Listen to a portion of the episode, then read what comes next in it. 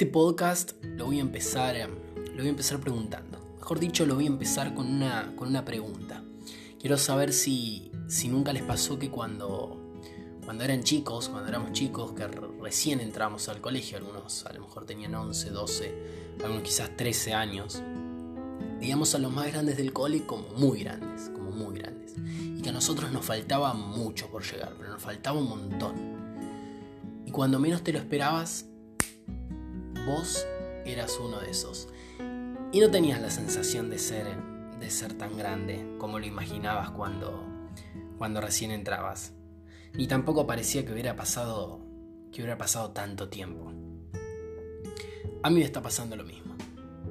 Mi último año y no tengo la sensación de ser tan grande como lo imaginaba o como lo veía cuando era chico.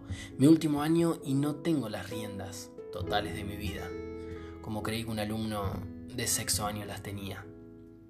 Es más, 2020 y no estamos yendo ni al colegio.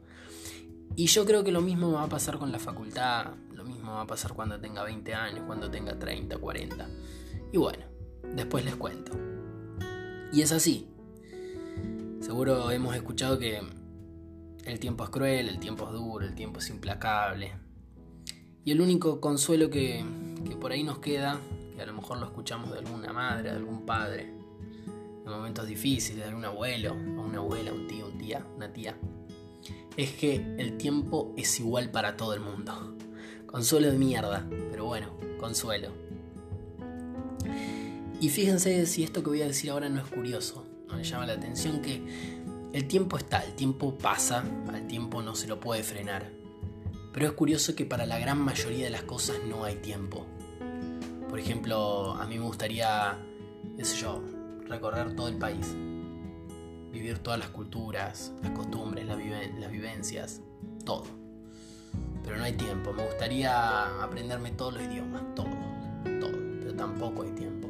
O quizás tomarme una cerveza con las personas que quiero, con las personas que, quise y con las personas que voy a querer. Pero, pero tampoco hay tiempo.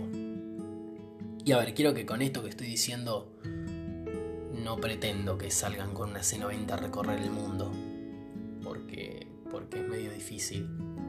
No es imposible, pero es difícil. Pero sí quiero simplemente que, eh, que entiendan que si quieren hacer algo, que no se animan por miedo, por temor, por miedo al que dirán o simplemente porque son vagos, lo hagan. Porque a lo mejor mañana no vas a tener los mismos miedos que tenés ahora, con la edad que tenés. Pero ya no va a ser el momento. ¿Por qué? Porque vas a tener que mantener una familia, porque vas a tener que rendir tres parciales por día en la facultad, por un montón de cosas. Y a mí me está pasando lo mismo. Y me pongo de ejemplo porque pretendo hacer llegar esto. Y, y a mí me está pasando lo mismo con esto de los podcasts. Siempre voy pateando las cosas. Las voy haciendo mañana, no las hago mañana. Y no, esto no lo quería porque patear, porque sabía que si yo lo pateaba y lo dejaba para el año que viene, a lo mejor no lo iba a poder hacer. Porque no iba a tener el tiempo que demanda hacer estas cosas. Y es simplemente eso. Y bueno, como para terminar, una frase muy conocida respecto a esto, un padre en una película que se llama The Way, El Camino, donde el padre le dice al hijo que era la vida que él había elegido y que si no le gustaba, que la tenía que respetar igual. Y ahí es cuando el hijo le dice que, que la vida no la vida no se elige, sino que la vida se vive.